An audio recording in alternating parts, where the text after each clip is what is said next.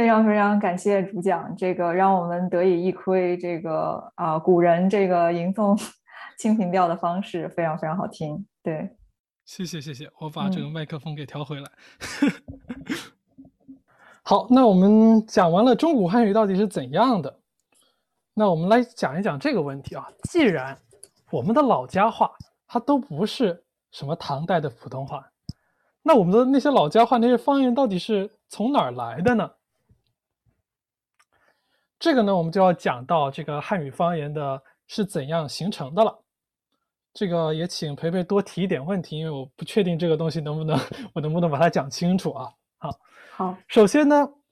就是欧洲，就比如说我们在之前跟阿拉丁语对比啊，我们再看一下这个欧洲的这些语言，西班牙语和法语，嗯，意大利语、罗马尼亚语这些语言呢，在罗马帝国崩溃之后。由于欧洲它没有一个统一的政权，就是在统一整个欧洲的政权，他们基本上就分家了，就相互之间的影响就比较少，所以其实，嗯，罗曼语系的叫罗，sorry，罗曼语族的这些方呃这些语言呢，它都可以用一个树形图表示出来，就有点点像就是亲属的树，就是说拉丁语是爷爷，然后可能西班牙语和葡萄牙语有同一个爸爸，然后罗马尼亚语可能。他有另一个爸爸，但是他们都是有同样一个爷爷，这样的一个树形图的关系，比较单纯的、比较简单的把它出来。但是汉语呢比较难，因为汉语它是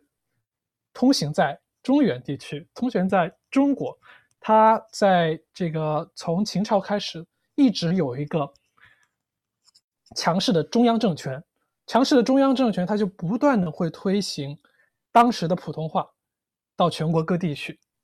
所以，我们知道，就是说，方言语言它是不断的会变化的，但是，啊，然后它是也是越变和和那个和它的祖先语的关系也就越远。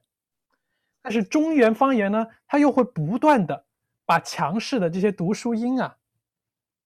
呃呃，就是推行到各地的方言里面。有的时候，方言本土的读音和新推行上来一层当当朝当代的读音。它是可以共存在同一种方言里面的，而有时候呢，由于可能人口重建，有可能那个太过强势，就是这个官方语言过于强势，它就会直接把这个层次给覆盖掉。那这个方言就相当于是重新读档了，就是说你已经没有之前的发音到底是怎样的这个记忆了。这种情况，就是它是其实是一个不断分化影响的这样一个，不单纯是树形图，而像一个梯子一样的结构，像一个连通网状的一个结构。就是不大很多很多方言里面，都保留了不同时代的语音层次，我们把它称作。就比如说如今的北京话，由于它有一段时间里面没有南京话那么强势，没有南戏官话里面那么强势，它就借来了一些南戏官话的读音和它的本语音了。说伯伯的伯，北京它有一个本土音叫掰。拜拜大拜这样的发音，但是在一些比较书面的词汇里面，比如说伯父，它又是读伯的音，这个伯的音，它就是从南系官话中来的。然后在其他，就比如说广州话，这个坐下来是讲朝朝呆，但是比较书面的词，就比如说坐标，他们会讲讲坐标，是这个坐，就是跟现在的北方话更加接近。这个也是后面就是广州话第一批，就是最早的层次形成了之后，又受到中央，就是受到中原方言的影响，它就保留了两个不同时期中原方言后代的发音。闽南语是最复杂的，基本上，那当然也不是最复杂，就是在主要方言里面最复杂。但是湖南有一些方言比这个闽南语还要复杂，它有可能同一个字会有四五种读音这样的。但是闽南语呢，它比如说“肠子”的这个“肠子”，它在“肠子”里面读“等”，比如说“等啊”，它发“等”的音。然后在啊，这是读疝气吧？应该是疝气。对，疝气这种疾病里面，它读“对顶”，它读“顶”的音。然后在“香肠”这个词，它叫做“灌强”，就是读“强”的音。这个就分别代表着中古汉语之前、中国汉语早期或者中古汉语之前的。啊，汉呃中央中原方言的后代后代发音，然后大概中古汉语中期，大概唐朝左右时间留下来的发音，以及更晚，可能是晋古汉语，就是官话中借来的词，香肠的肠，因为当时明代官话肠也是读抢这个音，然后闽南语大概就是直接从当时的官话借来了香肠这个词，因为是一个可能是一个当时比较新的事物。这个大概听懂是什么意思了。嗯，可以懂，就是说，就是说，每一个方言都是，嗯，这这几个这几个方言都是有受到其他的这个强势的方言的这个影响的，所以好像以闽南话尤为复杂。对对对，呃，就相当于是像我们吃 Lady M 那个千层千层蛋糕一样，就是最早的方最早的中原中原方言，给它铺上一层，然后你在往上不断的铺上。其他就是更晚时期的，就是说中原当时的通用语的这些遗留，然后就是相当于每一个方言里面，它可能蕴含了不同时期中原化的读音的后代。我解释清楚了吗？差不多这个意思。挺清楚的，解释的挺清楚的。其实我好奇，就是说主讲会这么多的这个啊。这个这个方言，那有没有觉得哪一种特别不好学，或者是呃难度更大？闽南语的确很难学，因为哦，sorry，闽南语比较很难学，因为它每就是同样的字，它有不同的读音嘛，就是你得要要要是母语者才能搞清楚具体每一个字要怎样，怎是要发哪一种发音。但其实还有更复杂的，比如说福州话，福州话它同一个字在单独读的时候。和在词中间的时候，它声母会变化，这个大家可以去了解一下啊。我们也不会说福州话，因为我根本不敢学，这个太复杂了。我觉得不是，不是母语者基本上很难去掌握这样的发音。就甚至有些方言，它不仅声母变，韵母也会变，这个就更加复杂。我觉得最难的，可能对我来说，主要方言里面最难的应该是福州话，因为它有，它是和闽闽南语一样，都是。都不是，都连中古汉语的后代都不是。就是我学了中古汉语，我可以推出一个字在上海话里面怎样发音，可以推断出一个字是在广州话里面怎样发音，因为它这个语音的演变都是很规律的，大部分情况下。但是闽南语它不是中古汉语的后代，它有一层中古比中国汉语更早、更早的层次的遗留，那我就就难推了，因为我中古汉语的知识已经不够用了。然后福州话以及其他的名语，就什么建阳话呀、什么沙县话，这些都是一样的，都是原始名语的后代，而不是中国汉语的后代。嗯，那看上去这个闽南语还有福州话都是福建那边的，对，可以这样说。那有什么历史原因是导致它这个方言更加，呃，就是说跟中国方言差别更更大？因为它保就是。不知道发生了什么，其他方言中古之前的层层次基本上全都被替换掉了。就是说，秦朝开始广州就有人了，但是秦朝的当时的广州话没有遗留下来，可能是因为移民到广州的人少了吧。福建可能就是因为它更加隔离，导致就是之后唐朝之后的移民可能都没有占完全的优势，就导致可能就是很多很多土著。呃，在就是唐朝之前的土著，在呃在福建，呃就是说比例比较高，所以他们唐朝之前土著的汉族土著学的学的个古汉语就保留了下来。但广州可能是因为人比较少，所以他就没有保留下来。像我们其他地方什么呃浙江江浙的吴语啊、赣语啊、客家话，其实都是相似的情况，就是只有中古汉语之后的那个层次遗留下来了，之前的 Lady M 那个蛋糕就已经。那被被人从下到上给吃掉了，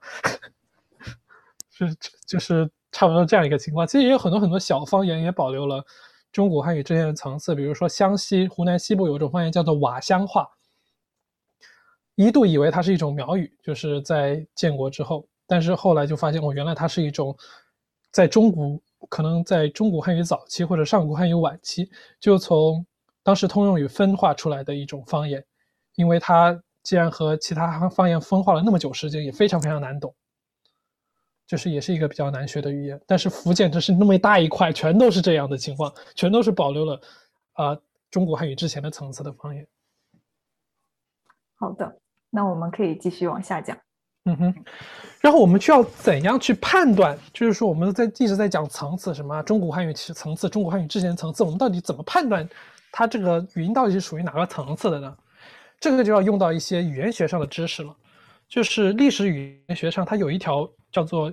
New 呃 New Grammarian Hypothesis 新语法假设，就是说音变语音的演变是系统而不例外的。这个是通过呃通过就是对无数种语言的分析。就比如说，从原始印欧语到日耳曼语，从拉丁语到意大利语这样的分析，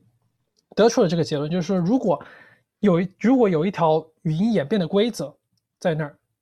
那它肯定会覆盖到这个规则满足这条规则所有的字。就比如说普通话，它有一条正在发，这就是说实时的一条音变，是两个三声连在一起的时候，前一个字要读二声。比如说老和虎一起读是老虎。那这样这条音变规则，如果是这样子的一条规则，它会发生在所有两个三声字合声合在一起的情况，不会说就是有些三声字两个三声字合在一起，我读呃会会读二声，有些不读二声。是方言的这个语言的演变，它是规律的，但是它就是我们回头看的时候会发现有很多例外的情况，这些例外的情况一般是来自不同方言之间的接触。就是说，一个方言在演变的过程中，从其他方言借来了一个字音，这种情况它就会显示，好像是方言的不规不规则呃不规则演变。然后方言的演变基本上就是说，两个不同发音的东西，两个不同发音的字，它把它合并了，合并成同样的发音了。所以就是说，啊，两个不同的音节，它如果发音合并了，如就是已经没有没有能分辨这两个。类别的人了，他们不会再自发的按照原来曾经有过的划分方式再分开。就比如说我们之前讲到北京话的尖团音，g 七 c 是由 g 七 c 和 g 七 c 两个声母合并而来的。就是第一组字就是读，呃，我们叫它 A 组字吧，就是尖音字，尖尖和尖这些，呃，北京现在北京话发尖的字，在清朝中期以前的北京话中是发尖的音。然后 B 组字呢，团音字，这三个字呢，在清朝中期左右的北京话是发尖的音，尖尖尖。他们这两个这两组字在清朝中期左右合并了，那之后的人就没有办法通过自然习得的方式知道哪些字原来该读 z、g、t、c，哪些字原来该读 g t c。所以，如果某一种方言这两组字发音不一样，声母发音不一样。那我们就知道，它和北京话的分化时间肯定是早于清朝中期的。这个解释我解释清楚了吗？嗯，挺清楚的。好的，所以呢，我们就可以判断方言中，就是通过判断方言中保留了哪些后代的官方语言已经合并的这些音类的区别，这些对立，来判断它最迟是什么时候。和当时的通用语分化的，这样这个我解释清楚了吗？嗯，对，好，我们来看一看，我们来来一个 case study，广州话，这个是我在斯坦福的粤语课上跟我们粤语老师讲的一个例子，大概判断一下现在的广州话是什么时候和呃就是通用语分离的。我们看一下粤语保留了哪一些在后代的通用语。中已经消失的这些音类的对立，然后他们这是在通用语中是怎样，在什么年代中消失的？因为我们历朝历代就从隋朝之后，历朝历代都会有运输，然后我们就可以大概梳理出一套汉语在隋朝之后是怎样演变的这一套脉络。首先，我们所说的入声调，其实它不仅是一个声调，它也是一个音节的一个一个音一种特殊的一个音节结构，就是特殊的一种音节形式。就是它是在中古汉语时期，它是以辅音、以爆破音收尾的，当然它不会爆破出来。不，我们准确来说是以塞音收尾的，是一个阻塞音、闭口音。就比如说，一是呀，在粤语里面，然后六是 lo，十是 sa，这个他们保留了粤语里面就保留了中古汉语的这三套辅音韵尾的区别。这个区别呢，最迟是在北宋，在当时的北方话中消失掉的。然后其他粤语里面，就是粤语里面也保留了很多其他的这样，就是后代的通语中已经合并的区别。就比如说，呃，无锡的锡 “sick” 和休息的息 “sick”，“sick” 和 “sick” 发音不同。这个大概是在中唐的时候合并的，大概是，呃，九世纪左右。然后输赢的赢 “yin” 和苍蝇的蝇，苍蝇的蝇和 “yin” 是不同的，大概是北宋的时候合并的。基本的鸡 “gay” 和公鸡的鸡该是不同的，这个大概是北宋时期合并的。然后代表的呃代表的代 “doi” 和声带的带 “dai”，它是韵母是不一样的。最迟大概是在盛唐，就是八世纪的时候合并的，在通北方的通语中合并的。通过这样一系列，就是通过对。粤语保留的中古汉语的对译对立来分析，我们大概可以判断，出粤语和北方的汉语的通语分化时间是不晚于唐朝的。但是我们找不到更早的了，也就是说，excuse me，就是说粤语和北方汉语，呃，它保留的比较早的层次，它就是从唐朝，大概是从唐朝这一段时间介入的。啊，这个我解释清楚了吗？嗯，挺清楚的。OK。然后呢，我们可以就对很多很多其他方言做这样的分析，得出的结论是，南方方言大部分其实都是中古汉语的后代，粤语、湘语、赣语、吴语、客家话、晋语，呃，晋语不是南方官南方方言，但是它也是非官话，不属于官话，以及就是北呃北部河北、东北的官话，河南、陕西以及那个甘肃、新疆这些地方的官话，我们叫中派官话，然后还有南方的官话，就是说。江淮官话、西南官话，这些也都是中古汉语的后代。但是闽语它不是中古汉语的后代，因为它保留了一些中古汉语就已经消失掉的对立。就比如说厦门话“熊”和就是狗熊的“熊”和嗯性别的那个“熊”，发音的韵尾是不一样的，一个是 him，一个是 hing。这个在中古汉语里面已经统音了，也就是说明这个很可能就是。闽南话保留的比中古汉语更早的通语中的语音分别，剩这剩下的例子也有很多，我就不在这一一讲了，因为我主要研究的不是闽南语。但是就是总总体的这个分析就表明，就是说闽语它不是中国汉语的后代，而是更早的某个时期的，它有一它保留了更早的某个时期的啊通语的层次。啊，中古汉语我们基本上就讲到这儿了。有什么就是之前没有就就就之前没有讲清楚的事情，或者说你有什么问题想问吗？我看到观众里啊有提问，就是说问啊主讲对于温州话有了解吗？不会讲，但是我可以大概呃大概讲一下，就是说温州话它是属于南部吴语，它是也是属于除了闽语之外比较和和当时的通语分化比较早的方言之一了。然后它难懂，首先是因为它分化早，其次是因为它真的变化非常非常剧烈。就是它不仅是因为呃，它它就是说和一百年前的温温州话和现在的温州话发音都有很多不一样了。呃，我我其实看到过一个视频，就是说介绍一百年前记载的温州话和现在温州话的区别，现在温州路程就是市区路程化的区别。我想找来就是发在这个 Zoom 里面，你可以把它发到观众，帮忙转发到观众群里面去嘛？想可以给这个观众看一看。好，可以。我们也可以就是稍后活动结束之后，这个发到发到这个我们的微信群里边。Yes，OK。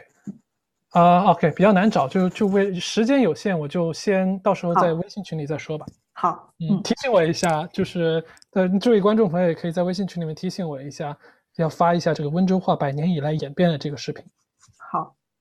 其实我觉得观众问这个问题，可能也是因为我们刚才有提到说，这个闽南语和福建方言啊非常不好学。那呃，如果把他们跟温州话相比较之下，那主讲有觉得哪一个更难学吗？虽然我都还没有，我我那个什么福州话和温州话都还没有学会，但是我真的凭良心讲一句啊，温州话会比福州话好学很多。温州话没有那些非常非常奇怪的、非常非常难学的这种。把两个字放在一起，然后两个字发音都要变的这种，呃，这种这种情况。温州话就是说，可能声调要稍微变一变，两个字放在一起，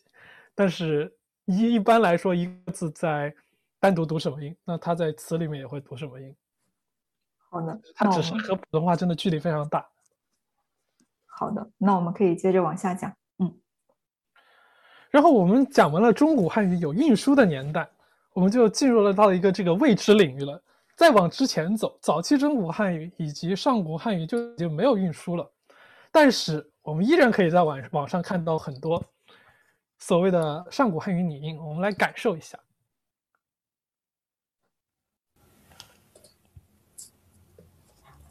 Gemgra tang tang brak brak swaisra skragot sining destur itpa snas goidunde lutra tantra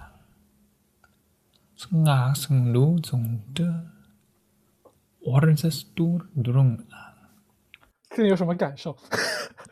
呃，感觉已经不像汉语了，可以说真的可以说是毫无关系。对对，听起来真的就感觉是毫无关系。它这个拟音是白一平、沙加尔两位，嗯，现在比较呃两位非常有名的汉语音韵学家，也是语言学家做的拟音。他拟的大概是《诗经》时代的发音，《诗经》时代往前的发音，也就是说距今大概两千五百年前了。这个这个离离甚至离唐朝、宋朝都已经有一。千年了，所以它的确构拟出来的和现代的汉语非常不一样。但是那个时候又没有运输，我们怎么知道怎么能去构拟古汉语的读音呢？语言学家总是有点子的。嗯，首先我们知道，我们中国我们中国人写诗都很喜欢押韵，对不对？然后这个押韵这个传统也是一呃，就是一贯也是流传呃流传下来了。但是啊，就是中古往后唐朝、宋朝的人。在读《诗经》的时候，他们就会发现，咦，为什么《诗经》不押韵呢？有些诗句，就比如说我们刚刚的“蒹葭苍苍，白露为霜”，押韵起来没有问题。但是“蒹葭采采，白露未已”，这个“采”和“已”它是怎么押上韵的呢？当时朱熹呢，为了就是非常的疑惑啊，他就提出了一套解决方法。他认为我们在读诗的时候。在读《诗经》的时候，要对一些字进行改读，就像我们现现在读唐诗的时候，发现有些诗诗词是不押韵的，“北上寒山石径斜，白云深处有人家”。那么我们就是有时候读诗，就为了押韵，就会把它改成“北上寒山石径斜，白云深处有人家”，就用来做到加押韵。然后有人说这是古音，其实它是不正确的，因为古音。它不仅是和这个斜，它和声母不同，韵母也不一样。只是我们为了当代，为了让它押韵而对它做的一个临时的改读。这种改读，朱呃朱熹叫做谐音。但是后来越来越多的人意识到，语言它是会改变的，它是会演变的。所以清代它是一个小学，就是古代音韵学发展的一个高峰。很多很多小学家，包括段玉裁，他们就。通过像我们之前讲的这个 graph theory 的做这些做做这种 graph theory graph analysis 的方法，发就是去分析在《诗经》时代哪些字和哪些字是押韵的，然后再把这些能押韵的字归类到一起，一个一个的类别里面，管它叫做韵部，做了一个押韵的聚类分析。这个我解释清楚了吗？嗯，通过《诗经》来判断上古汉语什么什么音是押韵的。然后它这个就归类出一些韵部，可以发现就是说韵部的话，它们不同的韵部偶尔它会通押，但是大体上在同一首诗里面是同一个韵部，呃，相互押韵的。蒹葭苍苍第一段是阳阳部，第二段主要是止部，第三段全都是支部。同一个韵部就是说明就是它们的发音是比较相近的，韵母的发音是比较相近的。也就是说，蒹葭采采的采和白露为蚁的已和左右的右。他们在上古时代，在《诗经》时代发音韵母的发音应该是相近的。这个呢，其实是可以可视化的。这个是呃，这张右边的这张图呢，反映了上古的支、分支的支、脂肪的脂和知乎者也的知这三部，它们相互呃押韵的情况。你可以发现，就是知就是知乎者也的知，全都在一起押韵。呃，分支的支在这个 cluster 里面。脂肪的脂呢，就是在零零散散的这几个小 cluster 里面。在切云时代，就是这三个韵部的大部分韵母，其实声母还是呃韵母还是有区别的，是分为了支、指、支三个韵母，但它们在隋朝时候已经非常相近了。在盛唐的时候，这三三个韵母就合并成了一个韵母，类似于一的韵母。今天的普通话中也都是发也都是多多读为一的韵母，但是在滋、呲、丝和支、吃、诗后面，它会读变成 z 这个韵母，z 或者日这个韵母，也是后代语音的演变了。这个你觉得大概大概清楚吗？这张图演示的？那嗯，挺清楚的，这个图非常清楚。就是说，呃，但是在这个你你之前有提到说，呃，前人比如说朱熹他们也是用这种聚类的方法进行分析的吗？啊，他们没有，他们可能那个时候还没有那个计算机科学这个概念。开玩笑了，清朝清朝有没有什么计算机科学？就是没有没有想到这一步吧。就是说后人的知识总是在前人的上面积累的，可能当他们只是朴素的认为发音可能有不一样，但是没有想到就是可以用押韵来分析，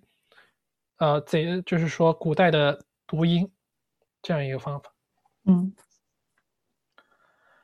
但是清朝的小学家啊，他们知道哪些字和哪些字发音会比较相似，韵母的发音会比较相似。那他们还是非常的云里雾里啊，因为他们觉得我知道这些类别的区别已经很好了，但问题是我们不知道它在古代是到底是怎样发音的呀。段玉裁一个有名的小学家就说：“足下能确之所以知止至分为三之本源乎？” 不就是如果我在死之前能把它给我，我能知道，呃，朝闻道，夕何死矣这种感觉。但是啊，由于缺乏现代语言学以及很多现代音韵学的这些工具，段玉裁一直到去世都没有知道“知”“止”“至”这三个音，他们大概大概在上古应该是要发发怎样的韵母。民国时期，由于就是中西交流，呃，开始逐渐兴盛，很多就是欧洲人开始用欧洲当时现代语言学方法来研究汉语的历史。然后他们就是说，来自中国和西方的一些音韵学家开始构拟上古汉语韵母的具体的读音，他们也是运用到了跟之前相相似的，就是外语的一些零散的外语的对音的方法。比如说，我们知道“乌”属于余部，然后汉代呢，它对西域有一个城市的发音，他们把它记载成了“乌邑山离”，然后这个城市呢，它其实是 Alex Alexandria。这就是一个“乌”这个字应该对应“啊”这个发音的一个证据，还有很多很多类似的证据。呃，然后既然“乌”这个字应该发“啊”，那和“乌”一起属于余部的这个余部发音也应该是类似于“啊”，这是通过外语的对音，题中呃，然后呃，就是来推测上古汉语读音的一个方法。然后还有呢，就是通过一些汉语的内部证据，就比如说汉语的音声韵和入声韵，啊，入声韵我们之前讲到的是辅音辅音韵尾结尾的，音声韵呢是指的，呃，音声韵是指的除了鼻音韵尾和入声韵尾之外的所有的字，就是我们所所说的开音节字，是开音节字和入声韵，它是经常会通押的。然后你从这样的话，你就可以推测出，就是说，音声韵和入声韵应该是有一个某一种相似的性质，才能导致它们之间可以押韵，但是和鼻音尾就不能押韵。然后还有就是通过总结出来的各种呃语言学演变、语言演变的规律，从中古汉语的读音去倒推回去，这是可以就是大概推测出韵母读音的一些方法。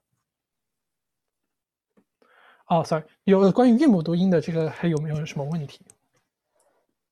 嗯，我看观众群呃，观众呃，Slido 上有一些问题，我们可以留到最后再提问。OK，OK，嗯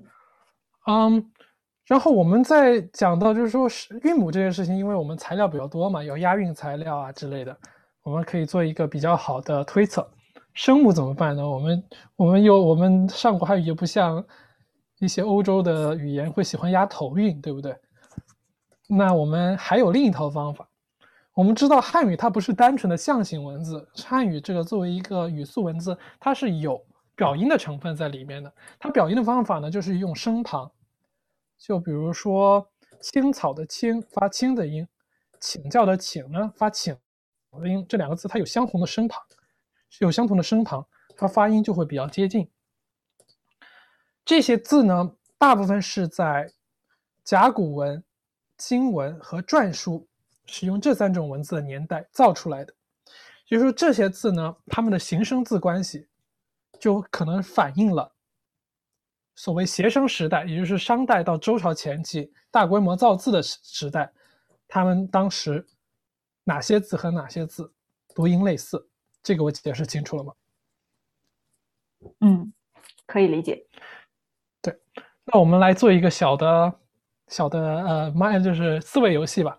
我们看一下这一系列的字啊，全都是形声字。这个字读领，这个字读丙，立，这个字读立，这个字读位，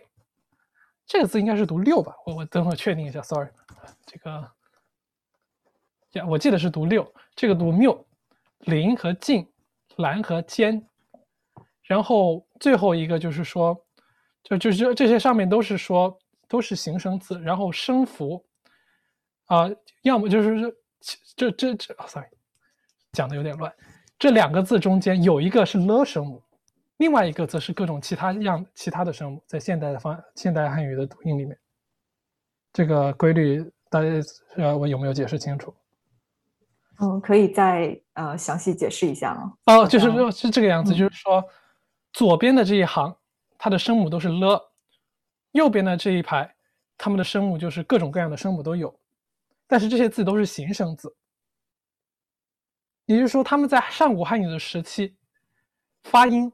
应该是比较接近的。就比如说“林”和“晋”，我们看到它韵母都是比较接近的，对不对？在一直到如今，韵母都是比较接近的，但是它们的声母是完全不一样的。但大部分其他的形声字，就比如说“清”和“请”，它们是声母和韵母都是有联系的。这个，这个就是大家有有没有意？就是我有没有把这个问题解释清楚？嗯，虽然大部分形声字声母韵母都是比较接近的，但是这一套形声字它只有韵母接近，声母的话一边左边是了，右边是其他声母。嗯，然后还有一个呃还有一个记载，就是说在《说文》里面对“比”这个字有一个这样的方言的记载，就是“楚谓之玉，吴谓之不律，燕谓之福”，就意意思就是楚楚国他们当时发这个字的音，吴国。他们当时发这两个字的音，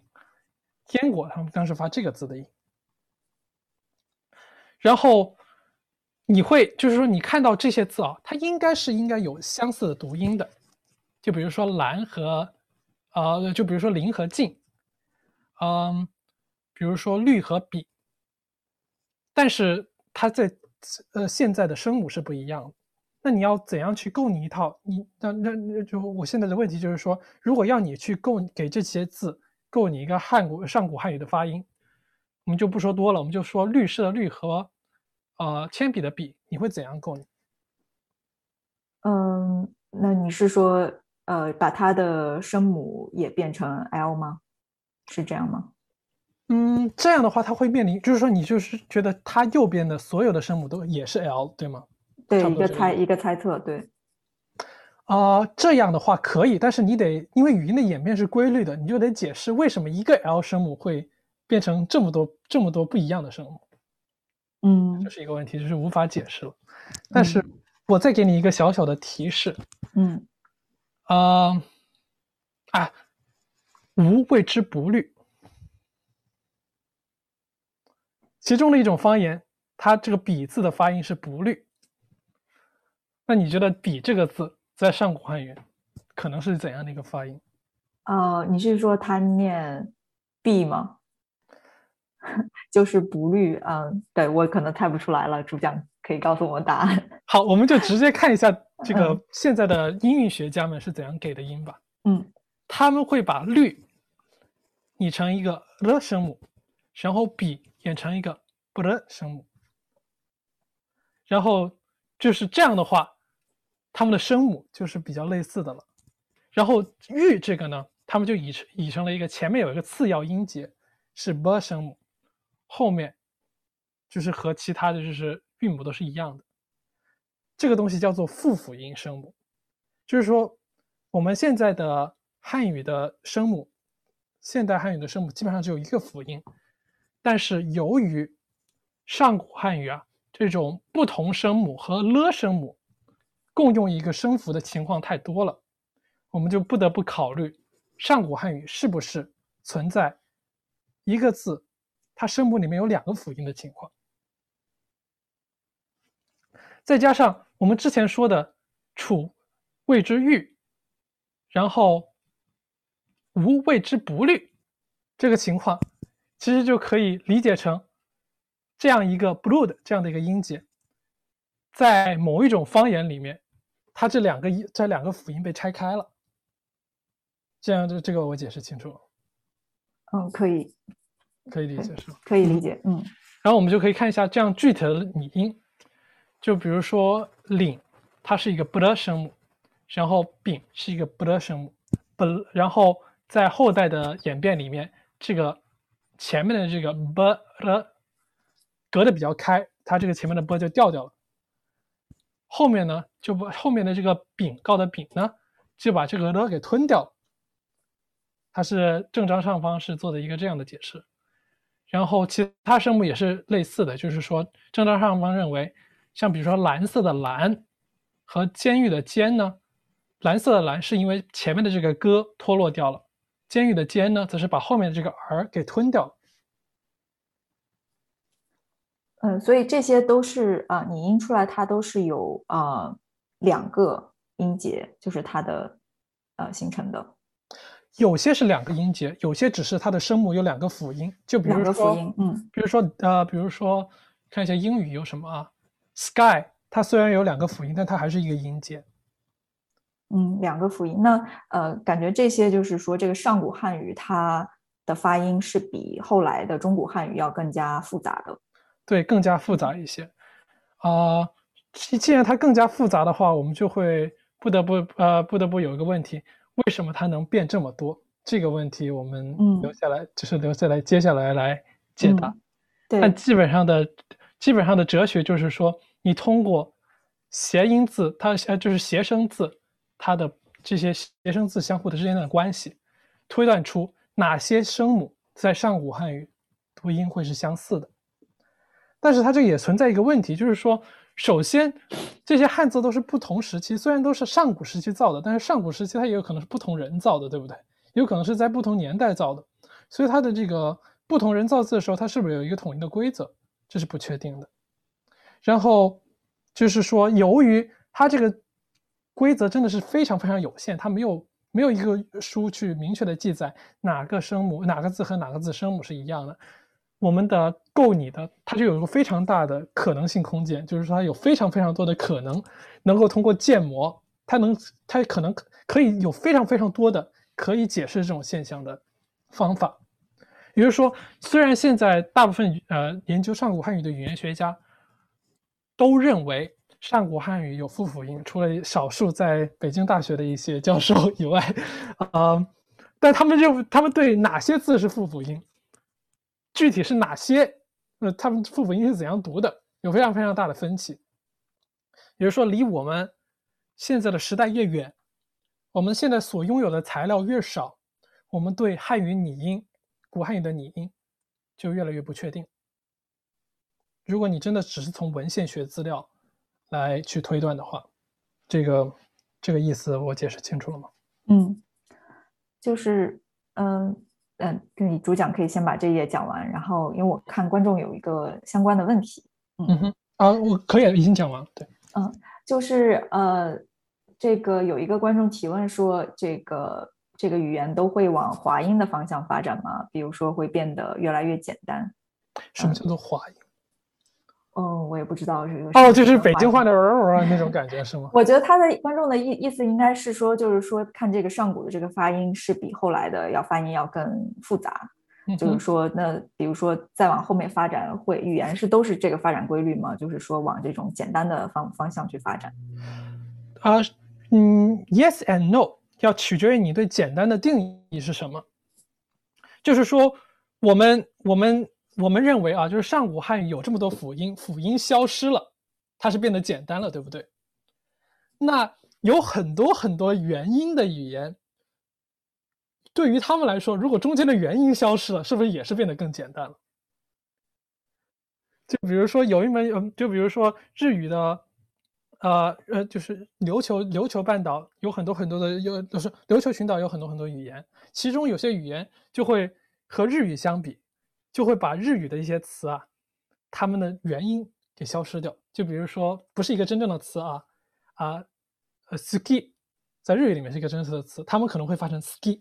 就把中间的那个苏给删掉，啊。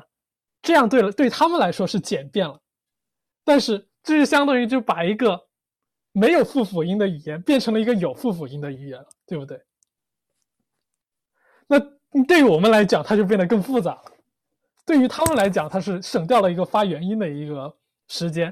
对于我们来说，这这个语言变得更难学了。所以就是说，对于某个语言当下而言，它肯定是往更简单、更顺口的方向去演变的。但是你这种简化，它又会创造出来新的复杂。这个我解释清楚了吗？嗯，就是说，呃，所以说它这个都是，所以这个语言就一直在变化当中。对，这可以可以可以把它看成一个，就是一个圈圈啊。这个我想讲一个，就是像是一个题外话的。有些人认为，嗯，汉语、日语以及就是说太平洋岛上的这些语言，以及什么越南语、什么壮语啊、侗语这些叫做壮动语。全都是由更早的一个祖先叫做华奥语系演变而来的。这个华奥语是因为时间够太长了，因为因为语言不断演变会替换掉词汇嘛，已经替换到就只剩那几个词了。你又不知道这几个词到底是巧合还是说他们这由同一个超级久远的祖先语言演变过来的。这个其中的一个呃特征词是眼睛目眼睛。就是说，我们现在普通话已经很少用单独用“目”这个词了啊，“木”“木”这个字了，都是在词词组里用，啊，但是这个“木”的发音大概在中古汉语是“妈”的发音，m m a k 这样的感觉，在个呃 i m 妈 m a k 这种感觉，啊，在南岛语言，就是说马来西亚那一带以及太平洋岛国的这些很多语言，他们会发成“妈哒”的音，m a t a。然后日语呢是发成 me，m e，也就是说，呃，但是你会觉得，就是作为一个普通话母语者，你会觉得是妈这样的音更好发，还是妈哒这样的音更好发？那单音节更好发。就是说，嗯，就是说妈哒还是妈妈？啊，如果你不会，如果你不会粤语的话，就是说不会一个有这种辅音韵尾结尾的语言的话，你要怎样去？就是说，可能北京人在学。学英语的时候，嗯，but 他们会有一个，就是会有个很重的 but 的音，对不对？就对于他们来说，可能是妈哒这个音更好发，而不是妈，因为如果要如果要一个没有就是没有学过英语的人去发粤没有学没有学过英语没有学过粤语的人去发粤语的这个骂，他们可能会发成 mark，或者说只发成骂，嗯，也就是说，但是如果是对一个呃。呃，对于一个英语的母语者来说，或者一个粤语母语者来说，妈就会比要发两个音节的妈哒要更简单一些。也就是说，就是这个语言它是在不断的是以不同的方式简化，它总体是一个简化的关系，但是对于我们来说，它可能会变得更复杂。这个可能是一个很长的回答，那我希望能够解答这个问题。对对，这个嗯挺清楚的。对，就是说它是一个流动的变化的一个过程。嗯哼，对于每一个人来说，简单的定义都是不一样的。嗯，然后除了单纯的文献学证据，呃，来判断上古汉语的读音的话，我们还可以就是说，白一平和沙加尔的这些教授，以及很多其他的呃汉语音韵学的学者啊语言学的学者，也通过比较周边语言很早的从汉语介入的词。来判断上古汉语可能有怎样的读音，就比如说“纸”“贼”，呃，真言的“真”，然后这是真言的“真”吗？这是是是真言的“真” 啊，溺水的“溺”，这些在这一个叫做拉 a 亚的语言里面全都是，啊这这嗯，就是说呃指贼和溺都是科声母，然后在呃越南语里面，这些都是歌声母。在越南的一种少很少很少人使用的叫做哲语的语言，它前面都有一个科的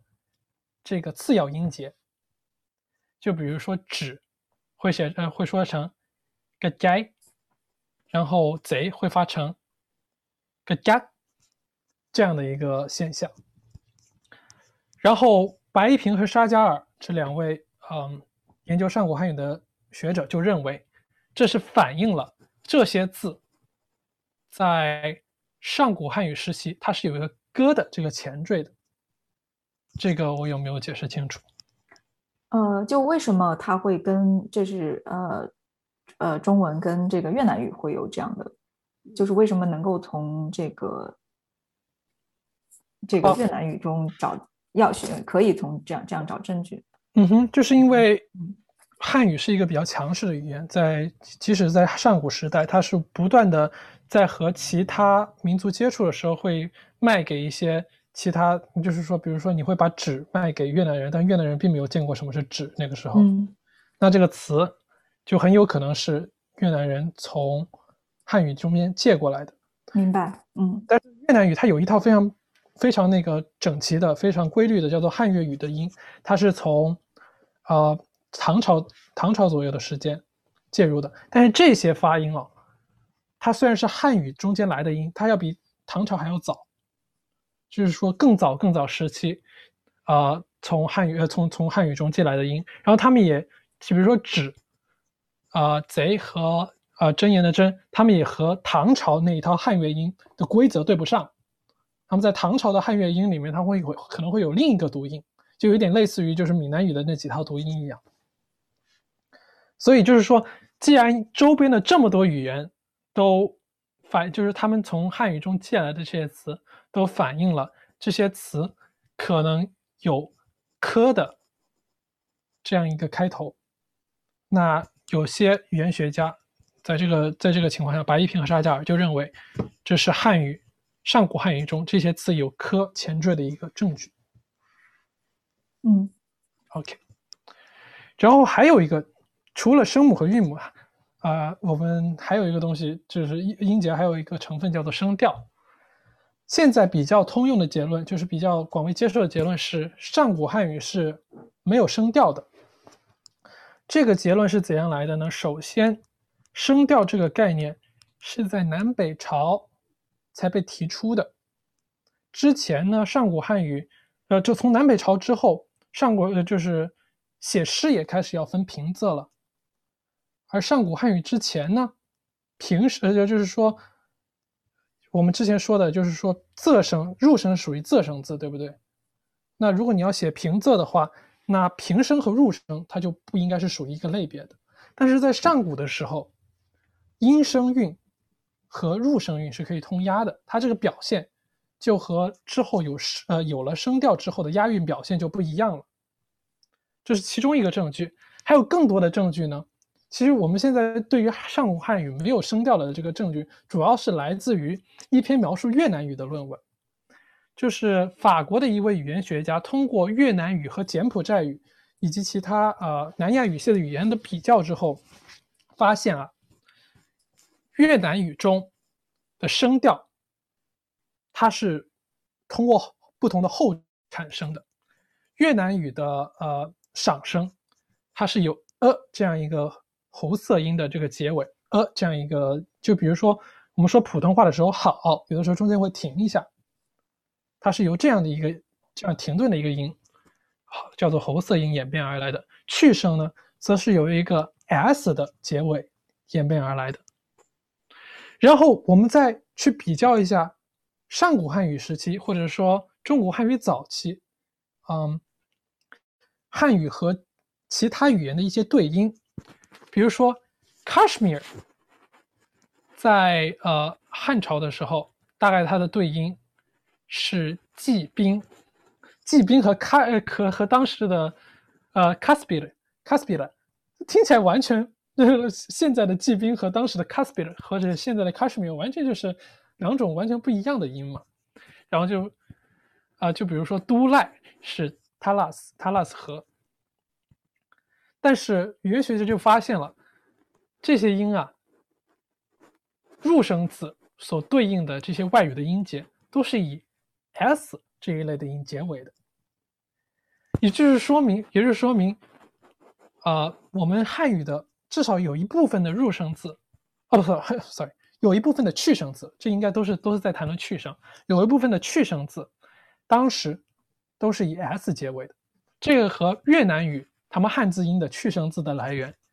也是很相似的。然后再加上郑章上方呃先生认为，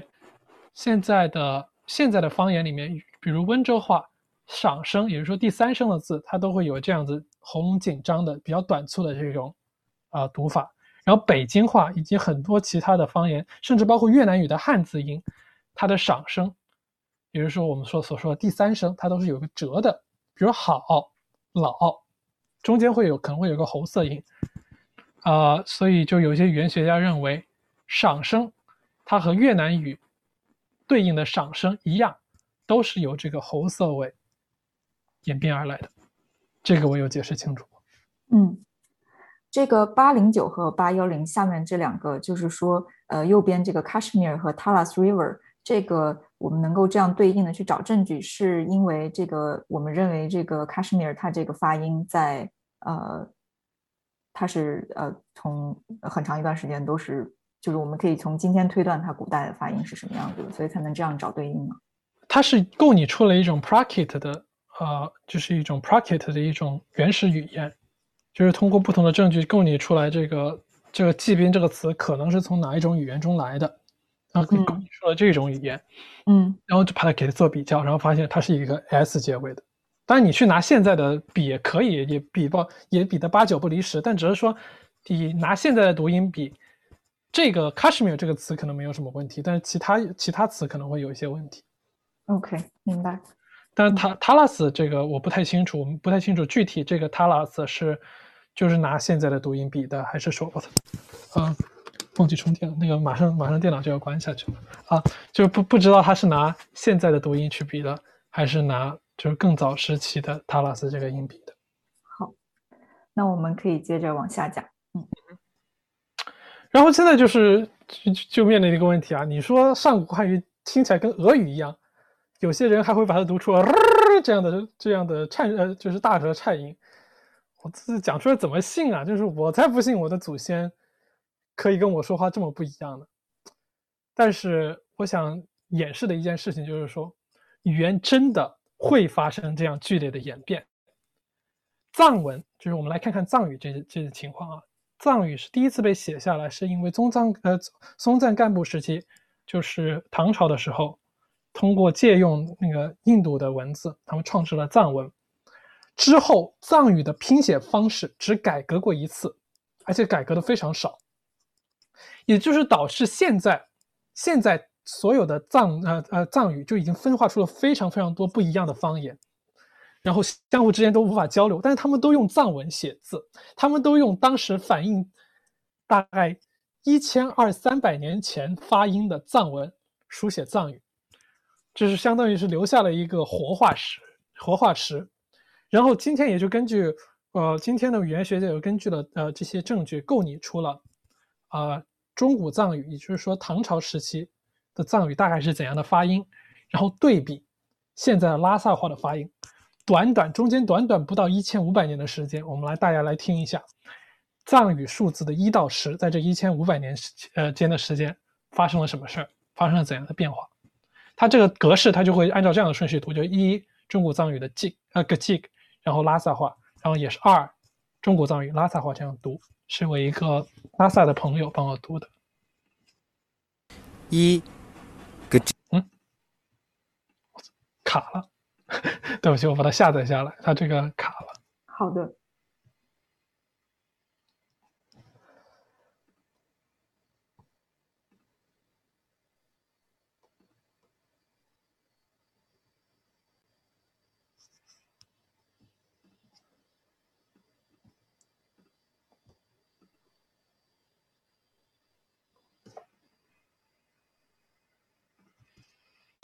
一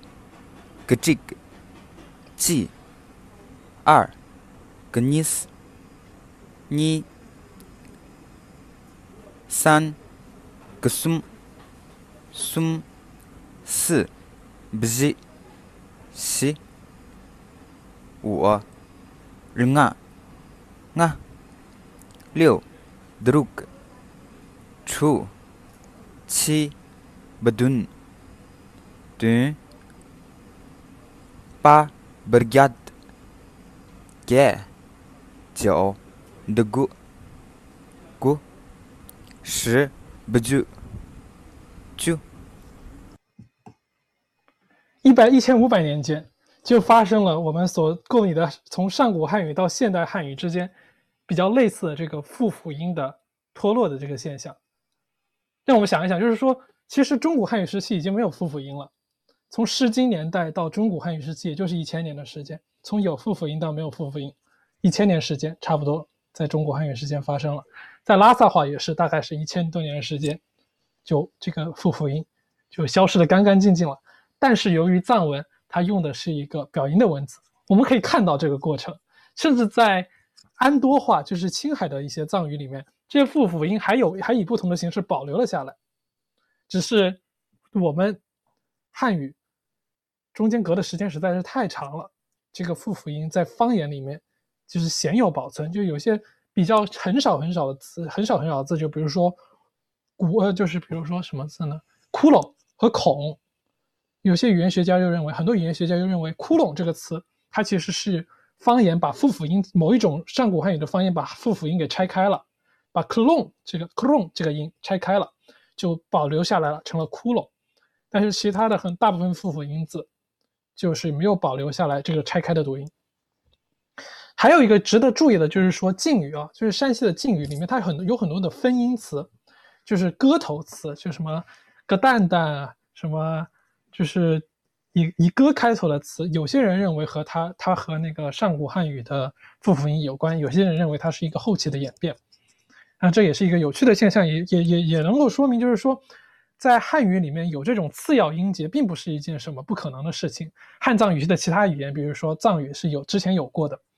啊，然后现在的晋语也是会有这种次要音节，所以说它作为一个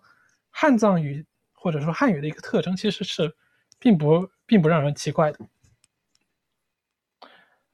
呃，我们之前就讲了很多，就是什么是汉藏语啊，就是什么呃朝鲜朝鲜的未定语系啊，或者日本的日本琉球语系啊，这些词汇我们讲了很多。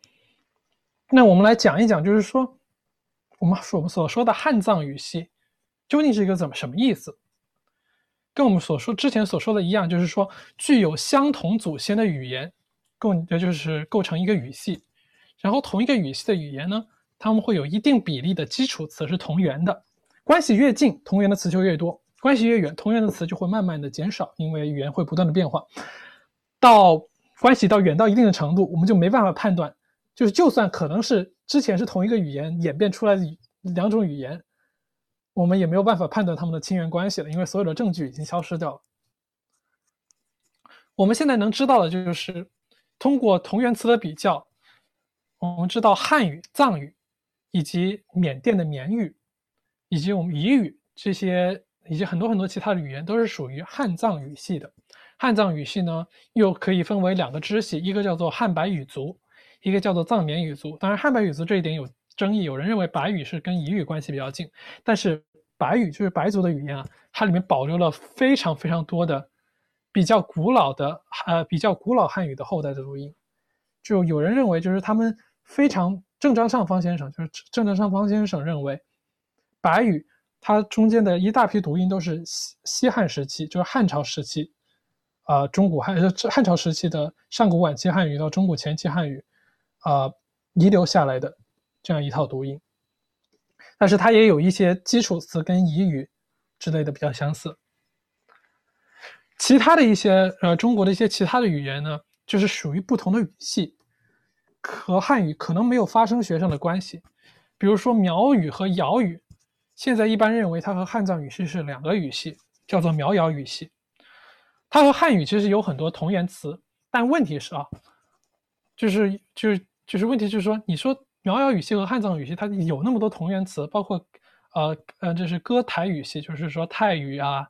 啊壮语啊、哥老语啊这些语言都和汉语有这么多的同源词，为什么它不是属于汉藏语系的呢？这是因为啊，汉藏语系这个这这个关系是比较确定的，因为它们同源词实在是比较多。但是这些语言苗瑶语系和歌台语系的语言呢，他们可以找到很多和汉语的同源词，但是找不太到和其他藏缅语的同源词。这就是说明这两个语言和汉语之间的联系很有可能是通过后来汉语就是强势语言的地位，导致这些语言介入了非常多的汉语词。包括歌台语系大部分语言的数词一到十，就比如说泰语的一到十，其实它已经完全被汉藏语系的数词给覆盖掉了。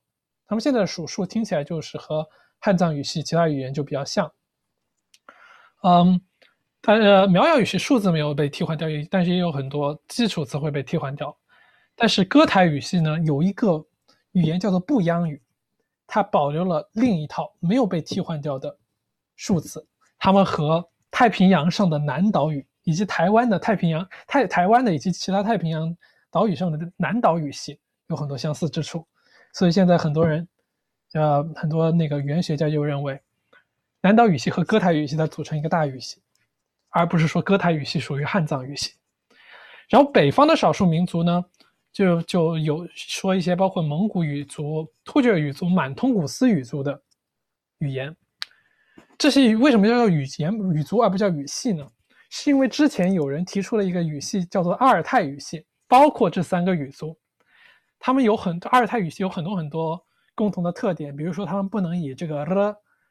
呃打头之类的这些特点。就比如说俄罗斯，为什么 Russia Rus Rus 呃 Rusky 它用要叫俄罗斯，那个俄是从哪里来的呢？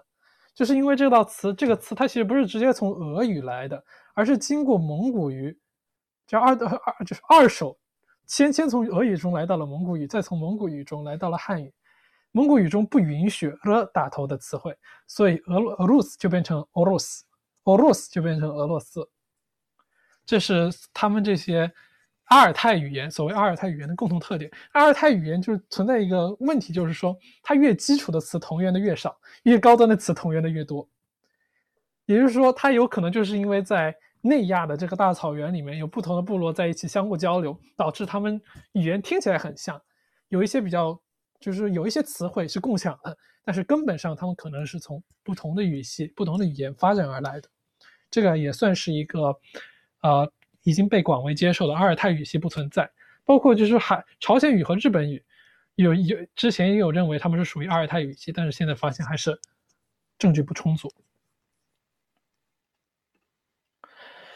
然后我们来呃深入的看一下汉语的其他亲戚，呃汉语啊汉语的其他亲戚都是大部分都是一些藏缅语，他们有一些听起来可以和汉语非常不一样。首先我们来看羌语，羌语呢。他们在自己的语言里面叫做日曼，尔玛语。羌族呢是汉族对他们的他称。呃，这个语言主要分布在成都往西北方向，就是汶川大地震的受灾区，主要是。这个语言给大家听一下，这个是讲讲那个长发公主的故事用羌语。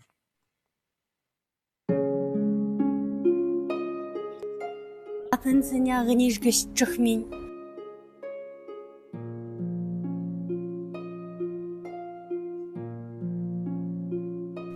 嘎的都不是什的来个这么的给大伙儿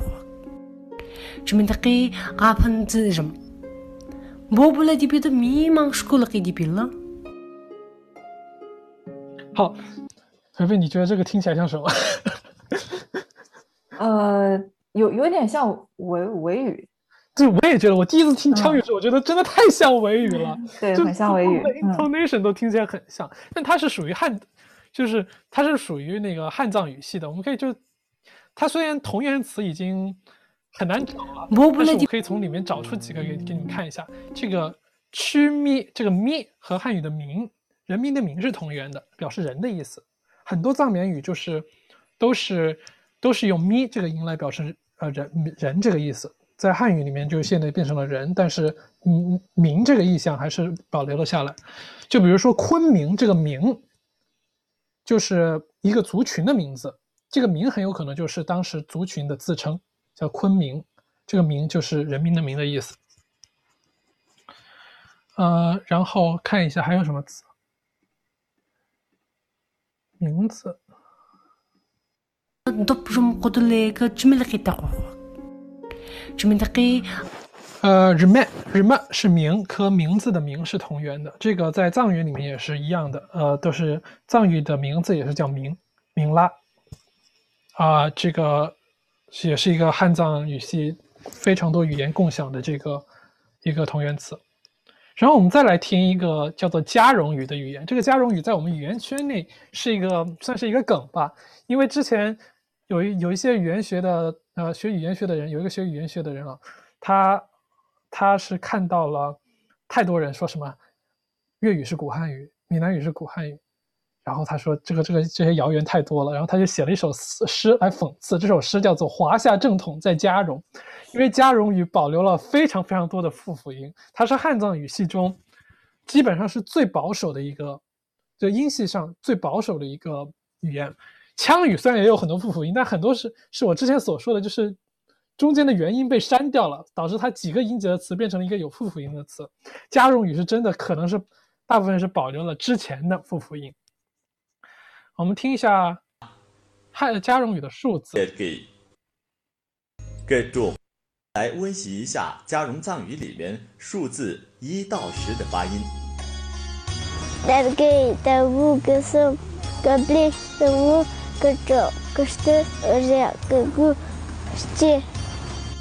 d 给 d 物 g som g bli OK，大家记住啊，这个加绒语三是 g s u n 对不对？我们再回去看一下藏文是怎样的 g s u n 也就是说，加绒语至今还保留了藏语中已经消失的这个科前缀，这包包括我们就知道这个 bashi 啊不不是 bashi len a d r u k 这个 badun 它不是不是汉藏语的来源，这个。B u t g a t 这是八跟汉语的八，你看你看啊，我们把它删掉啊。B u t g a t 我们把这个 r 和 g 给删掉之后，它就变成八，八就是粤语里的八，就是你可以看得出它和汉语的联系，然后你可以从加绒里面听出来，它就是保留了这些古老的古老的这些复辅音。再来听一遍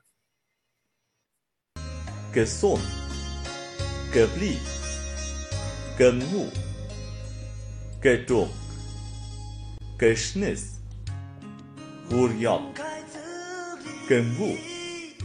sci 对，就是非常古老了。华夏正统在加绒，大家可以去搜一下这个梗，非常有意思的一首诗。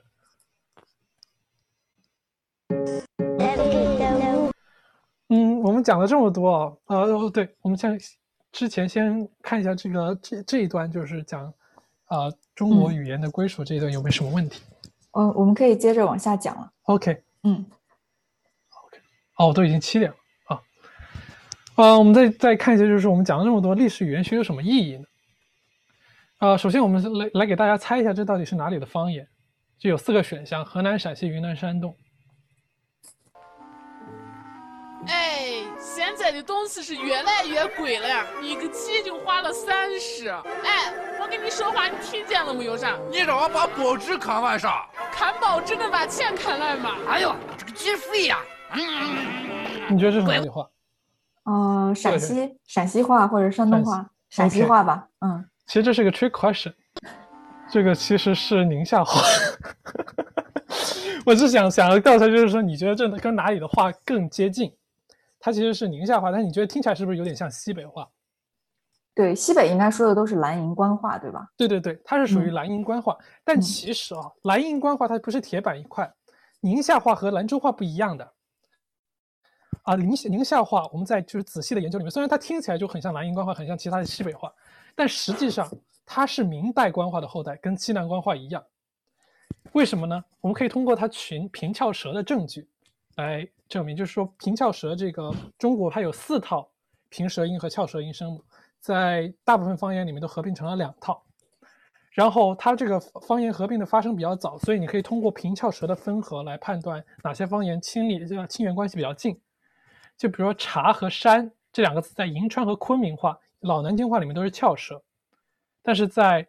就是另一种南音官话、酒泉话里面是平舌。锄头在酒泉话里面是翘舌，在银川话和昆明话里面是平舌。也就是说，这个就是宁夏话和南边的南系官话更加接近的一个证据。为什么会南平平翘呃就是宁夏话会和南系官话比较近呢？因为宁夏之前在宋朝的时候是属于西夏，是党项人居住的地方。但是党项人呢，这之后就在元朝之后就开始流散到了全国各地，然后逐渐消亡了。之后明朝的时候，从在在宁夏建立了一些卫所、军事军事驻地，有全国各地的移民来，所以他们就讲的是明代官话的后代。但是由于就是不断的有周边和周边的这些西北地方的西北地区的人交流，他们说话的味道已经变成西北味了，但是他们这个发音的这个源流依然保留了和昆明话和南京话的这些联系。然后还有另一个也是跟宁夏有关的，西夏人是从哪里来的？这个其实在一直是历史上的一个谜团，在《隋书》里面认为他是苗族的后代，然后就是具体他们因为现在西夏人也没有一些确定的后代了，就是也也比较确定的后代也比较比较少了，和其他民族混血很多，那我们也不能通过就是很难通过基因的方式来判断他们是从哪些和其他哪些民族有亲缘关系。只能通过语言学的方法和历史文献的方法，历史文献就只到隋朝了，前之前怎样我们就不知道了。但是最近啊，有一个叫做赖云帆的博士，呃呃，赖云帆的研研究者，他做了一个语语言学的分析，发现和西夏语关系最近的语言是川西的绰斯贾语和道府语，它们属于和加绒语相关的西部加绒语支。它们有非常非常多，大概是在三千年年以内发生的共同创新，就是相似的语音特点。也就是说，这个研究和就是史无前例的将西夏人的呃西夏人的那个源流历史从隋朝往前推了大概一千五百年，揭示了西夏语和其他西部加绒语支现在在川西的绰斯贾语和道府语之间的关系。也就是说，我们可以通过汉语言的历史去推断，呃，语言社区的历史去推断人群的历史。然后在我们，嗯，培培，这是最后几页了，你能不能听一下？你觉得这个土家语是我的民族语言，听起来像哪一种汉语方言？好，是有张家盖一 该拿去。眼神格子差吧？二，杂花格子差。那盖了二条。你觉得这个听起来像声调像是哪一种方言？呃，声调，我我听我听不出来。你有，就是我觉得很多人会觉得它听起来像四川话，嗯，像西南官话，嗯，就是土家语呢。是我我作为我的民族语言是像谜一般的存在，这是所有藏缅语的分布图啊，可以看到它主要都分布在西藏，分布在印度东北，分布在中国的西南，然后在贵州一带，但唯独在湖南和湖北这儿有两个小点，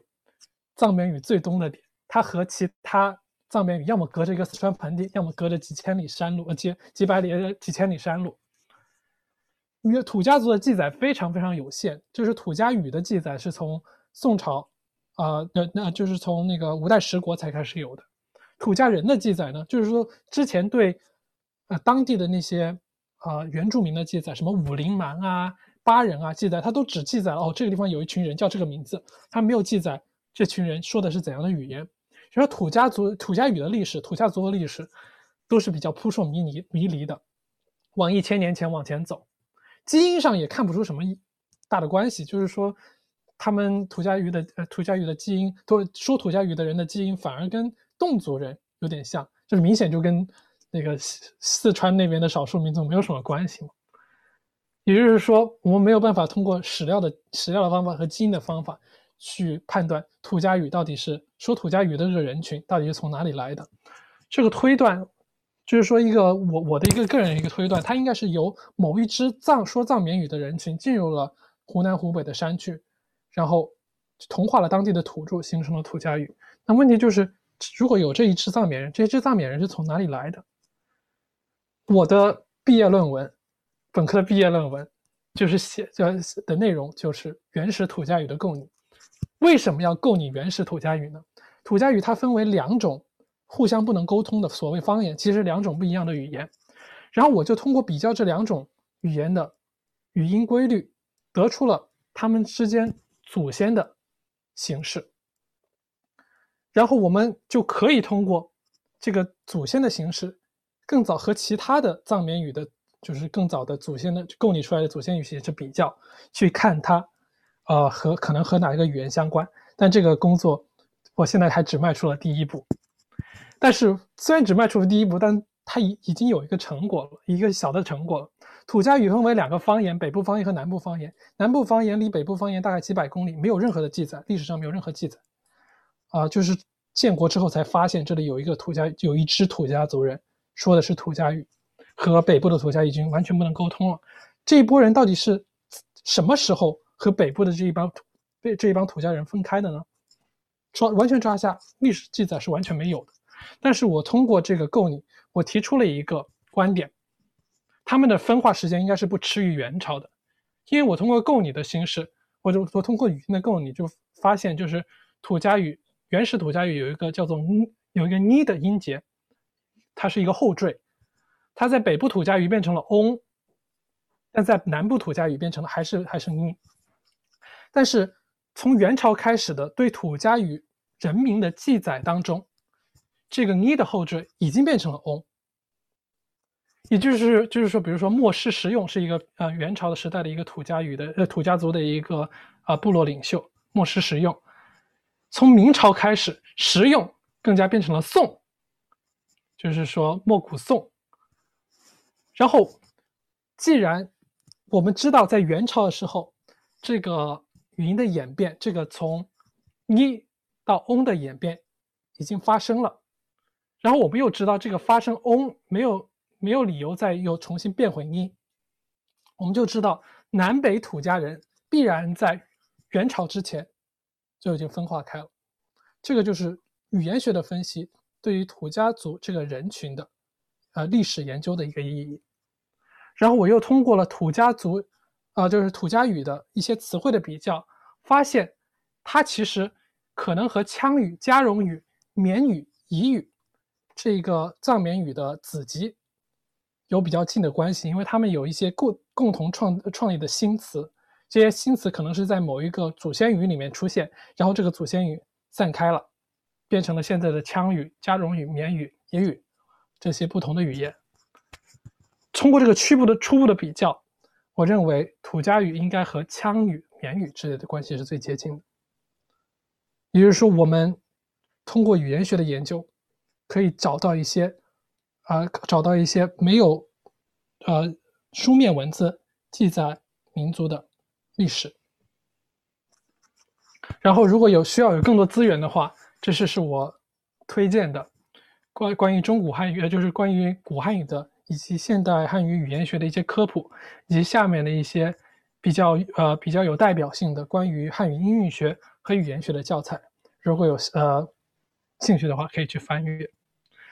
啊，超时了两个，超时了半个小时，我的天！嗯，非常感谢这个主讲，从这个你最后这个土家语的这个推断出这个民族的这个历史，我们也能看到你这个学这个语言学的这个初心，就是 就是感觉非常非常有意思。呃，那呃，下面我们就呃。到这个 Slido 上去看一下观众的问题，因为观众也是呃很热心提了非常多的问题，然后呃我们可以呃快速回答一下这些观众的问题。那嗯，这个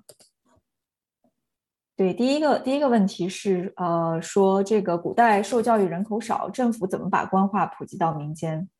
就即使现在中国也没有完全普及普通话，更不要说取代方言了。嗯，有些。这个东西就是更多是一个社会学的 社会学的问题了，啊，我觉得有一点就是说，有些东西有些词你是只能从官府那边学来的呀，比如说什么税赋，你是有些交流的时候，官府里面一些官方用词，你平时民间的时候是不会用到的呀。就是说平时民，就是说比如说，啊，读书的时候，肯定是当地的教书先生用怎样的字，那就用怎样的发音，你会用怎样的发音来去读《论语》。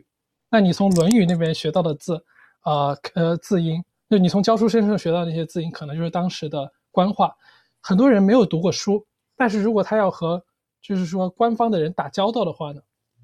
那他是会学到一套需要和官方打交道用用那些事物的名词，就是一些名词，比如说税赋啊，比如说谷物啊，比如说芋头啊之类的这些词的话，他就只他会就会用就会学到就是官方的一些发音。这只是我个人的猜想，但是它终究结底它是一个历史学问题，而不是一个语言学问题。我们语言学只到只知道这个事情它发生了，具体怎么发生的呢？具体过程怎么呢？留给其他学科学科去解释吧。嗯，下一个问题是，能不能讲讲入声在北方语系的变化，特别是西南官话里面的？太复杂了，这个这个三天三夜讲不完。我 那对，就西南官话很简单，入声字全都并入了和并入了阳平，啊，和普通话的第二声是同一个类别的。就比如说一、路、气、八，这个全都是和。其他的普通话二声就是和和其他的二声字是同一个声调。北京话非常非常复杂，非常非常复杂。我可以，你加那个观众群吧，我给你发一个发一个知乎回答，那个回总结的非常好。那就有请这位观众加入我们的微信群进行后续的讨论。呃，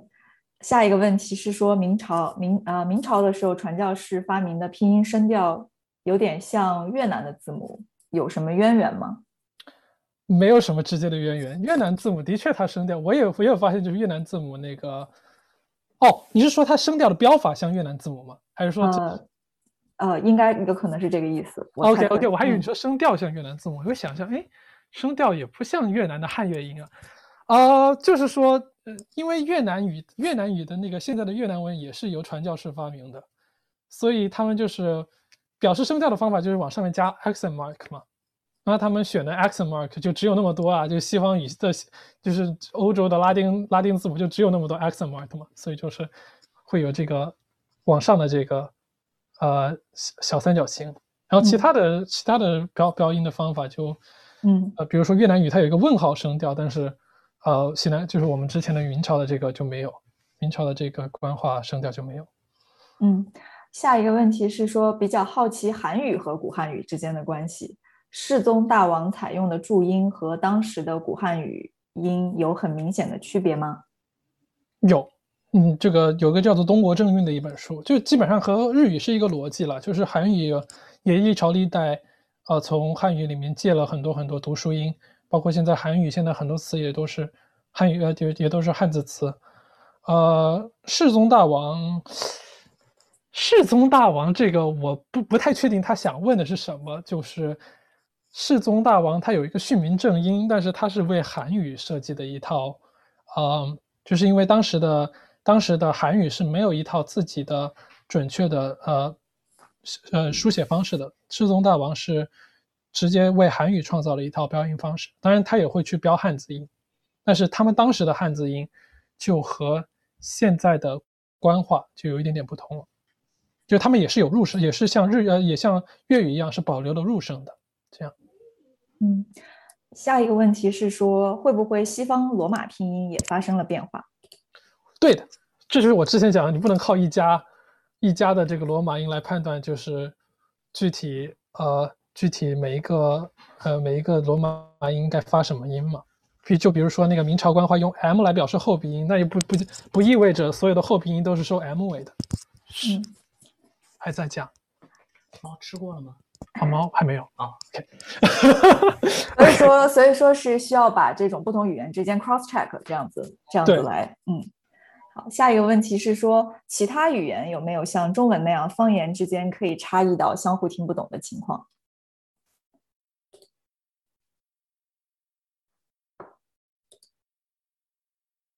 哎，呃，这边好像主讲那边的呃卡住了。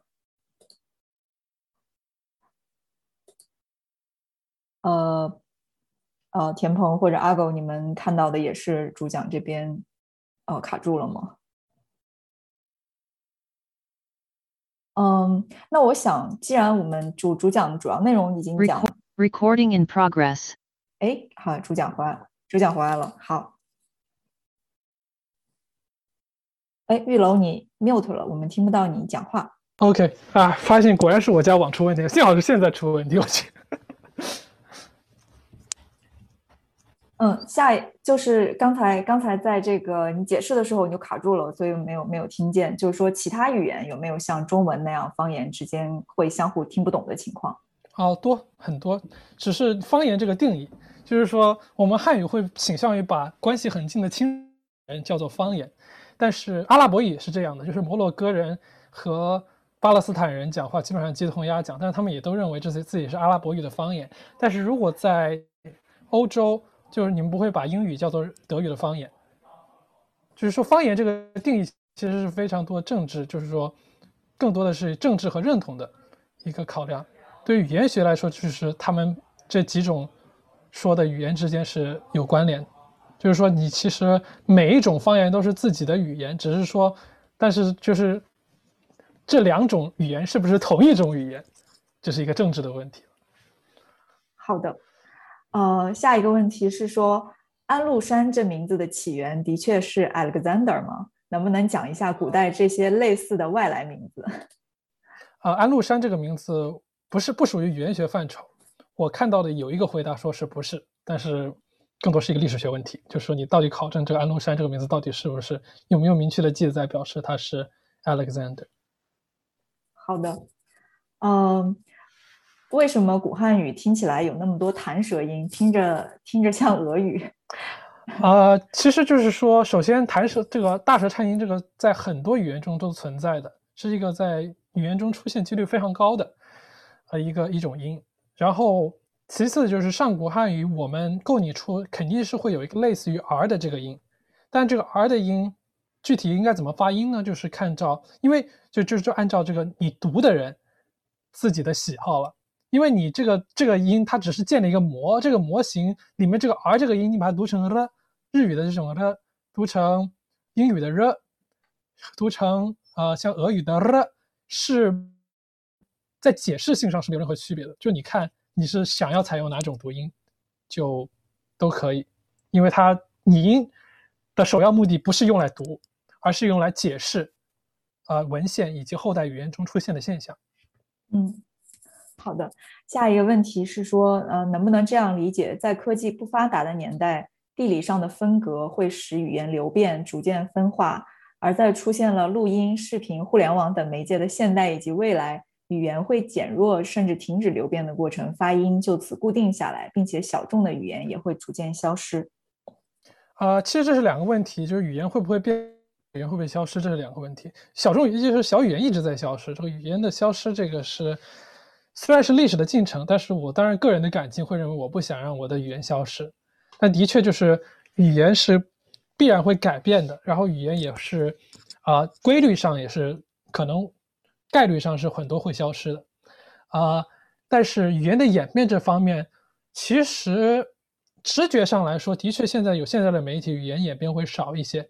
但其实就有了收音机、有了电视之后，英语。它照样也发生了方言的变化，就是，呃，就比如说加州有一个叫做 California vowel shift，然后在中西部有一个叫做 Northern City vowel shift。这个方言的变化，你从我们就是说大学的同学，就是来自芝加哥、来自加州的同学里面听不太出，因为它是和社会阶层非常相关的。就是说，如果你要去想，你要想体现你自己的啊、localness，想体现你自己这个地道的芝加哥人，你就发音就会更加。偏向芝加哥当地的口音，呃，但是如果你是想要去大学里跟别人交流，显示你是一个 educated，是一个 universal，一个 cosmopolitan，啊、的呃有这种性质的人，那你就会采用更加呃标准的这个，呃就是 standard American English。未来的方言也有可能会朝这个方向发展，就比如说湖南的塑料普通话，并不是说湖南人都讲不好一口标准普通话，就是我现在我要想讲的话，我可以。更加还更加北方味儿一点，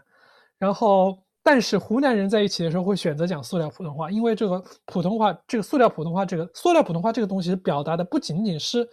不仅仅是我一个语言的能力，而且也表达是我作为一个湖南人的一个认同，是在认同上的一个表现。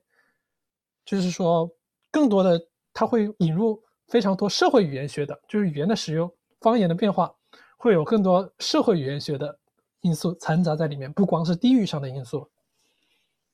好的，呃，下一个问题是可以分享一下关于民族身份认同和语言的关系，强势弱势民族问题的想法吗？呃，这个有啊啊啊，你先说。先先问他有还有两个 follow up 的，说有同源文字的民族被视作同宗，是不是能站得住脚的说法呢？可以说从古至今，语言都在互相影响的过程中。呃，首先这个不是一个语言学问题，所以如果真的要我去讲具体的关于民族和语言之间的关系的话，我觉得在 after party 聊比较合适，或者是说在微信群里聊比较合适。但是最后一点，文字和语言是不一定会相关的。你可以用任何语文字去拼写汉语，叫就是陕西因为那个回呃就是陕西的那个回族呃就是回汉冲突。回汉战争，清朝回汉战争逃到逃到了那个中亚去的现在的中亚回族，他们都是用西里尔文字，用类似于俄文的这个文字去拼写汉语的，但是他们照样还是可以跟陕西话交流。就是文字和语言其实是不不是挂不是绑捆绑的，虽然文字的确会影响语言你使用的文字，但是它不是捆绑在一起的。好的，嗯，在这里也预告一下，等一下在这个 Q&A 结束之后，我们也可以观众也可以移步这个 Clubhouse 跟主讲进行进一步的这个交流。到时候如果观众还有继续的问题不清楚的，也可以到时候再问主讲。呃，这边还有几些问题，我们让我们把它问完。好，呃，下一个问题是说，是不是历代官话都是权力中心所在地的方言或者地方官话？呃，现代的普通话是什么时候普及的？是白话运动的时候，还是新中国建国后义务教育普及后？呃，古代的官话不一定，基本上是古代的官话基本上是权力中心的地方的方言，但是也有例外，就比如说北京当了那么多年首都，结果官话还是南南系官话，对不对？呃，一直到清朝末年，呃，然后还有就是说唐朝和宋朝，其实它的所谓的官方音都还是用的隋朝那一套，呃，比较存古的叫做切韵音。当时的长安音是非常有影响的，也就以至于日语的汉音保留了非常多，保留了一些长安音有的特征。嗯，但是长安音并不是科举时候用的音，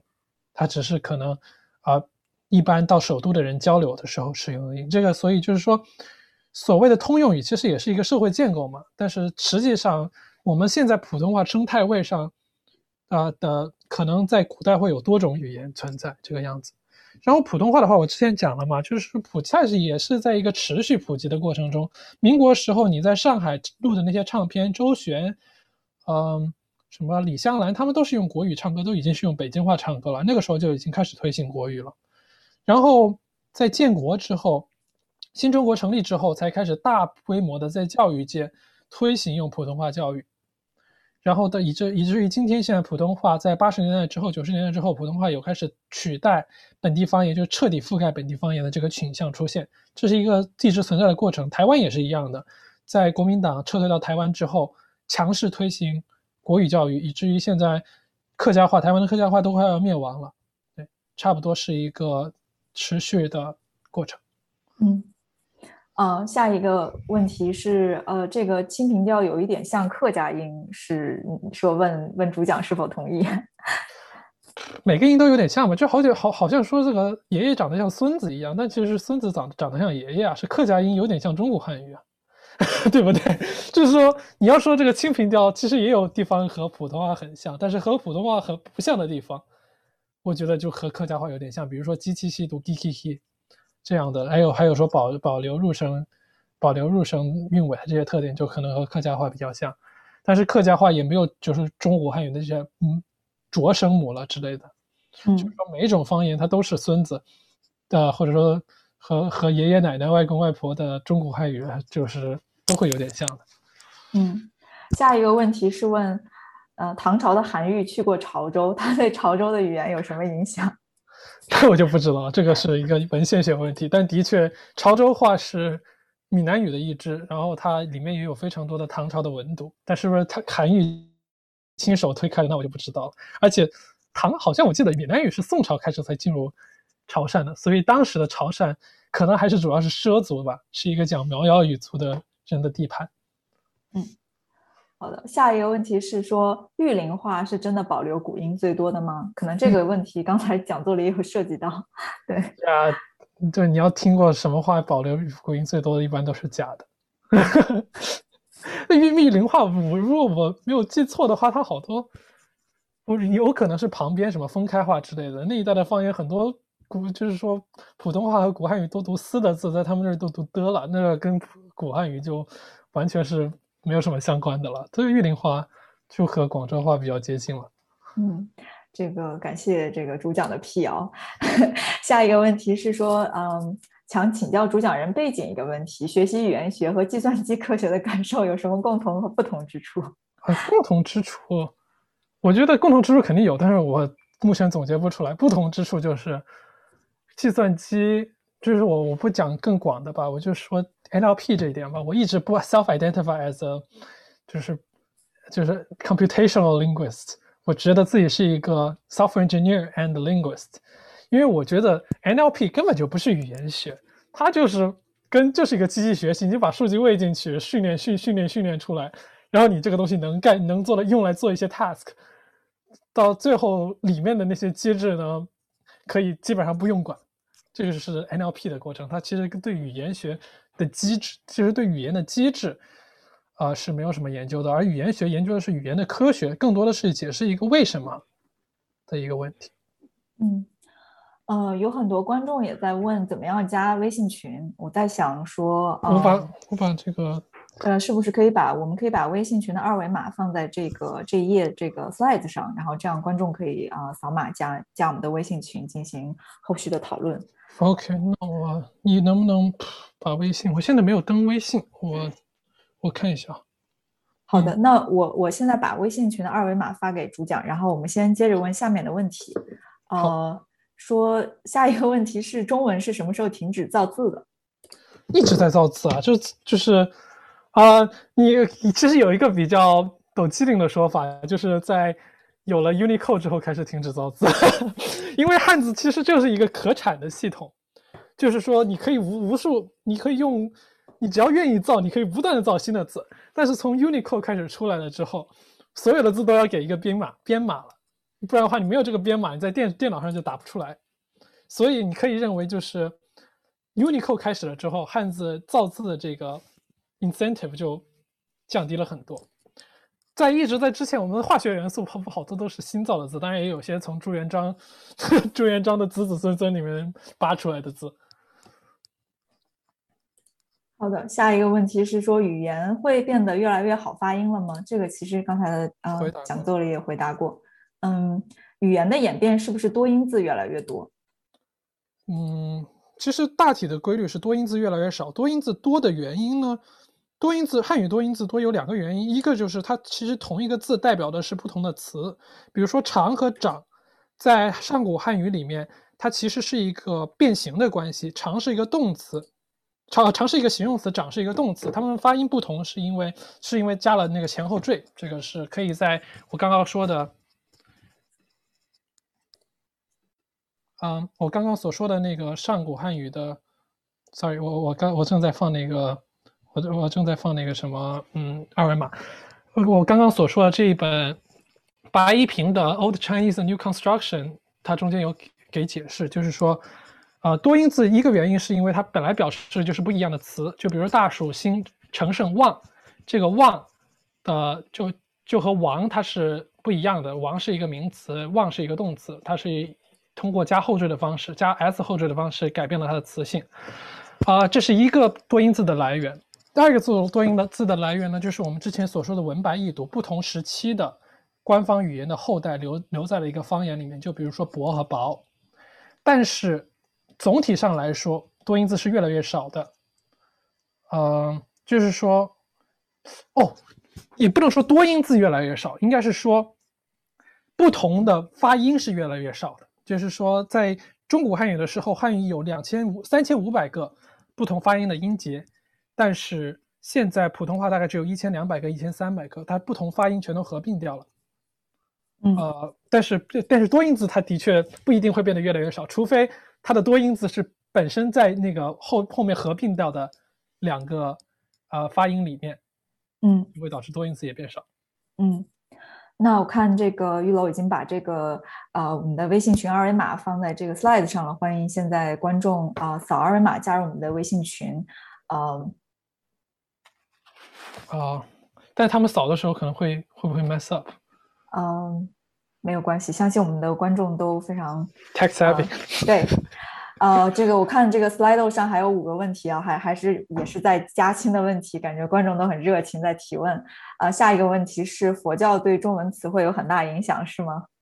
佛教更多是翻译上的影响吧，这个也更多是一个语文学的问题。像嗯佛陀这个也的确是，就是说佛教是佛教和日语的影响它不太一样，日语它是借了很多哦，sorry，这这样说吧，佛教的影响更多的是它介入了很它它出现了很多很多概念，新的概念，什么什么世界呀之类的，涅槃啊这些概念，这是对对汉语的影响。但是如果是什么英语对汉语的影响，更多是你就借了一些新的事物，是更多是一个具象名词、具体名词的一些影响。嗯，呃，下一个问题是问呃主讲的哔哩哔哩 B 站番号的。呃，这个这个再说吧，毕竟里面有非常多我的黑历史，这个你们有心的话一定是能找得到的。啊呀，这个你们你们自己去找吧。这个就有请有心的观众自行考古。对，自行考古去。嗯，好，呃，下面下面一个问题，其实刚才也有涉及到了，说未来发音的演化会不会停止？其实刚才好像已经讨论到了，嗯。然后最后最后一个问题啊、呃这位观众说，呃，《诗经》的《尔雅》里头提到“射题格，赤愤若”，这是不是非汉语？不知道这个问题。这个我只能说没听过。好的，那这是我们那个 Slido 上最后一个问题了。那我们这个时间也是啊、呃因为观众很热情，然后主讲也是那个讲的内容非常详实，我们今天的时间也是超时了不少。嗯然后啊、呃那我们下边我感觉可能观众还是会有一些一些对主讲的问题，那我请大家呃移步这个 Clubhouse，然后因为。呃，我们在可以后续在这个 Clubhouse 上再跟这个我们的周玉楼呃主讲一起互动。嗯，啊，也谢谢你们几位，真的就都没有吃晚饭，现在肯定也口干舌燥了。我我我我现在胃已经开始有点点 不对劲了。啊、那呃呃，那这样的话，我们就可以，那主讲还是想，我们也可以就是 Clubhouse 这个也，可以是 optional。讲，我们可以边吃边好讲。好的，好的，那我们就欢迎这个对这个玉楼还想跟玉楼进行交流的观众移步这个 Clubhouse。我们接下来在 Clubhouse 上有一个进行讲座的 After Party，然后也非常感谢今天今天的观众这个非常踊跃、非常热心的提问。对，那我们今天的沙龙的主要部分就啊、到此结束。非常非常感谢我们的主讲，然后和感谢各位观众和我们的主主办人，尤其是佩佩。嗯，好的，那我们今天的啊、呃今天的这个直播环节就到这里啊、感谢大家的收听。嗯，待会儿见。